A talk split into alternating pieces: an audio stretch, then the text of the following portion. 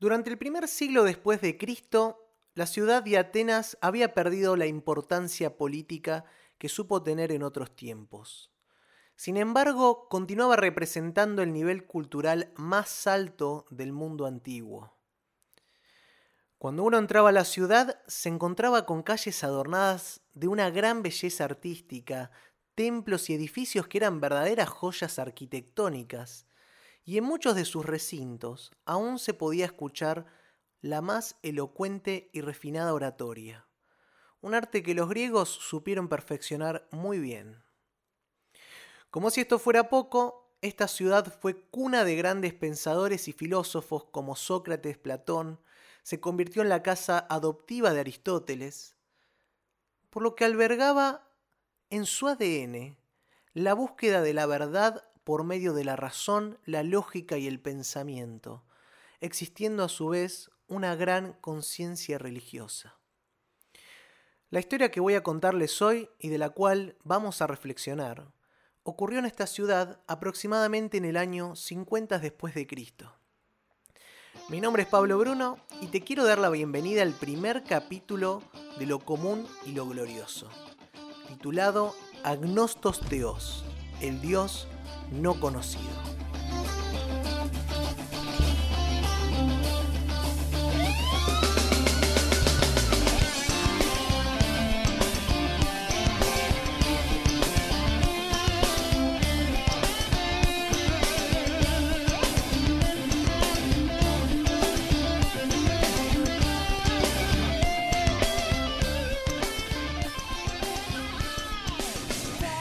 Nuevamente te quiero dar la bienvenida y agradecerte por disponer un poco de tu valioso tiempo en acompañarme en el inicio de lo común y lo glorioso. Sinceramente hace tiempo que deseaba crear este espacio con el objetivo de compartir pensamientos y reflexiones desde mi humilde lugar. Y también algunas personas muy queridas, a las cuales le mando un gran saludo, me animaron a hacerlo. Así que espero que te sientas a gusto y puedas llevarte algo valioso. En el capítulo de hoy, titulado en griego Agnostos Theos, cuyo significado es el Dios no conocido, vamos a hablar sobre Hechos capítulo 17, donde se nos relata que el apóstol Pablo y sus compañeros Timoteo y Silas llegan a la ciudad de Tesalónica. Allí Pablo, durante tres sábados consecutivos, va a la sinagoga y dialoga con los judíos sobre las escrituras, declarando que Jesús es el Mesías y que era necesario que él padeciera y resucitara de la muerte. Aunque muchos creyeron en las palabras de Pablo, se produce un conflicto con un grupo de judíos que consideraban este mensaje muy peligroso, por lo que inevitablemente se trasladan primeramente a Berea, una región a pocos kilómetros de Tesalónica, y como el conflicto los persigue hasta allí, Pablo huye a la ciudad de Atenas, más o menos a unos 500 kilómetros hacia el sur de Grecia, en una ruta directa, ayudado por unos hermanos, acordando reunirse con Timoteo y Silas en cuanto se pudiera. Durante su estadía allí, recorre la ciudad y no puede evitar ver la gran cantidad de altares, ídolos y templos a distintos dioses que el pueblo adoraba. Algunos estudios describen ciertas zonas de la Atenas de ese tiempo como un verdadero bosque de ídolos. Ante esto, su corazón comienza a sentir un profundo dolor, porque Pablo portaba una revelación sobre Dios que era el propósito de su vida. Él tenía un amor profundo hacia Dios y hacia las personas.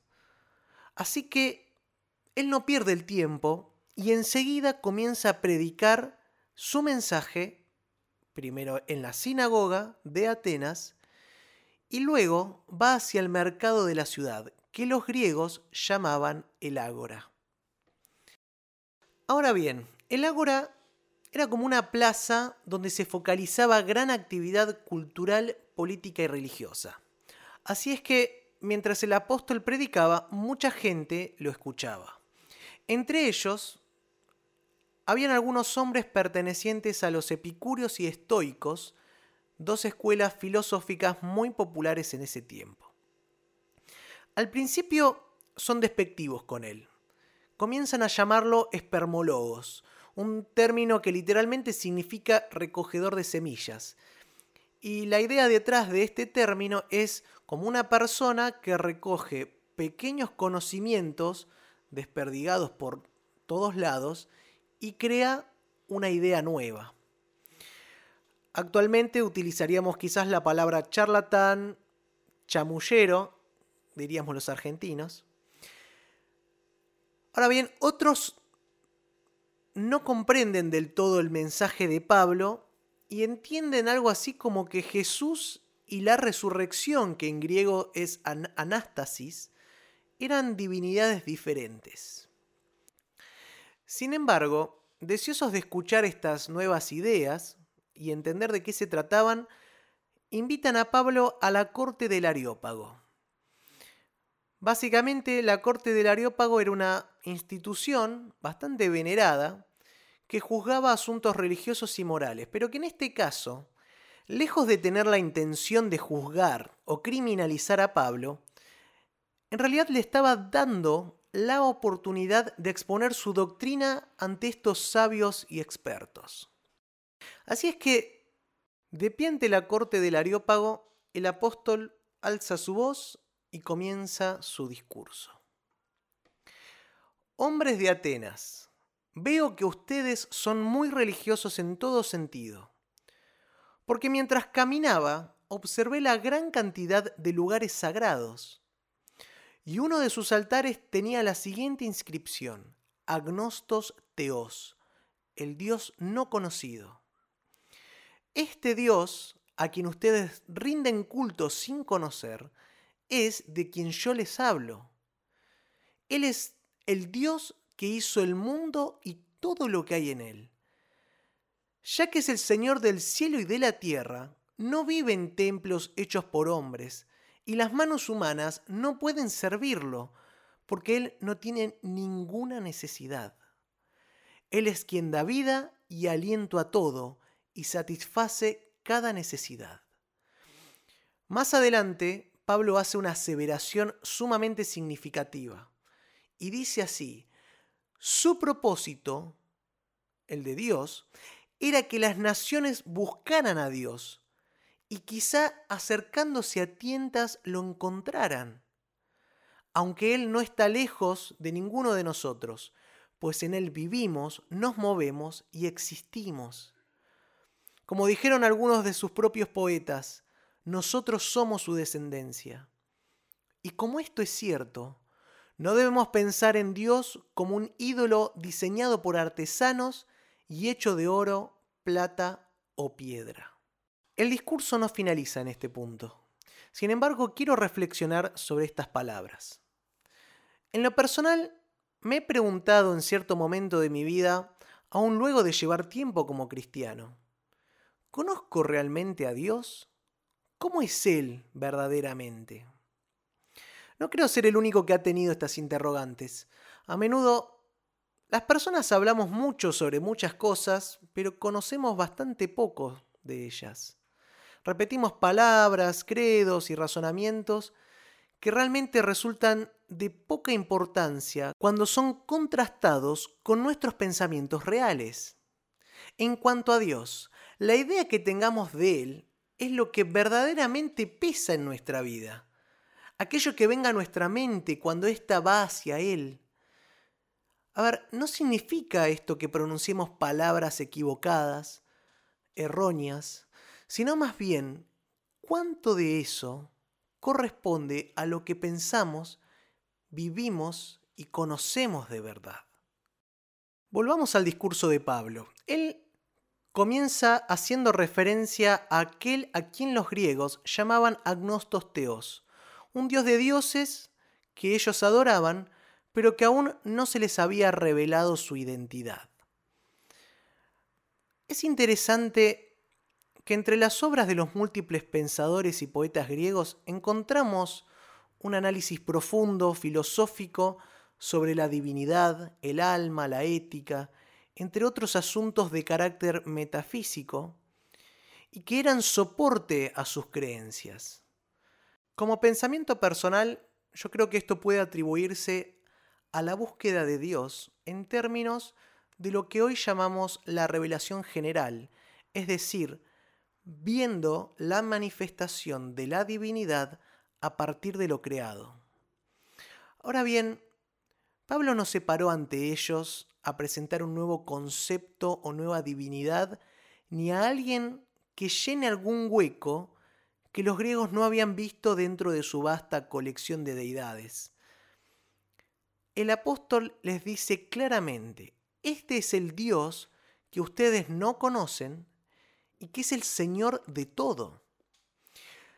Pablo habla de que el Dios desconocido es en realidad el único y que es imposible que Él, siendo creador y Señor, pueda ser conformado por manos humanas. Es decir, si nosotros pudiéramos crear nuestro propio Dios, entonces lo que surge no es en realidad Dios. En todo esto, Pablo remarca que ciertamente el verdadero Dios desea que lo busquemos y afirma que podemos hallarlo, siendo este su propósito, ser conocido. Así es que la realidad más importante que tenemos delante, que tengo yo, que tenés vos, que tiene la iglesia, los cristianos y aún cualquier otro ser humano en esta tierra, la realidad más importante es Dios mismo y cómo lo concebimos a Él desde lo más profundo de nuestro corazón cuánto lo conocemos. Pablo también habla sobre que el verdadero Dios no puede ser moldeado por manos humanas.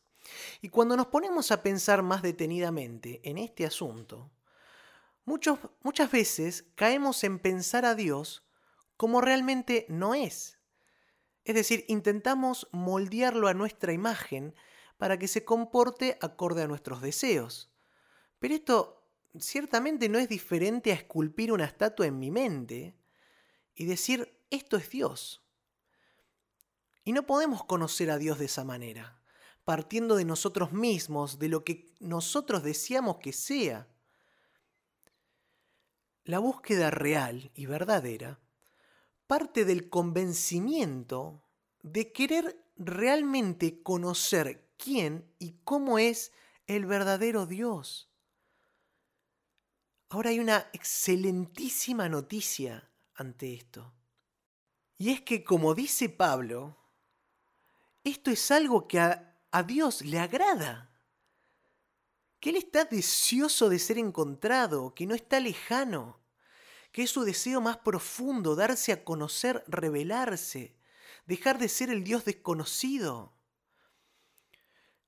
Quien lo busca puede hallarlo. Ahora, claro, él es demasiado grande como para poder decir voy a alcanzar un conocimiento exhaustivo de la persona de Dios. Sin embargo, podemos conocer aquello que Él ha revelado de sí mismo. La Biblia es un recorrido a través de la historia de la humanidad en donde Dios se revela, se da a conocer. Y Él también quiere que vos lo conozcas. Así que, ya terminando el primer capítulo, quiero invitarte a recorrer juntos un camino de búsqueda de Dios, un camino de, de estudiar cómo es Dios, cuáles son sus atributos, es decir, aquellas perfecciones que Él nos ha revelado de sí mismo, y que tengamos la esperanza en esta búsqueda, una esperanza real de que Él desea ser hallado, porque es así que podemos encontrarlo. Y que cuando nos pregunten, o uno mismo se haga la pregunta, ¿qué es lo primero que viene a mi mente cuando pienso en Dios? Que esos pensamientos que vengan sean lo más cercano posible, se acerquen lo más posible a la realidad de quién es el único Dios verdadero. Juan 17:3, mientras Jesús oraba, él dice, y esta es la vida eterna, que te conozcan a ti, el único Dios verdadero, y a Jesucristo a quien tú has enviado. Bueno, se terminó el primer capítulo. Gracias por participar, gracias por quedarte. Te quiero enviar un abrazo enorme y, te espero en el siguiente episodio que pronto saldrá. Un gran abrazo, hasta la próxima.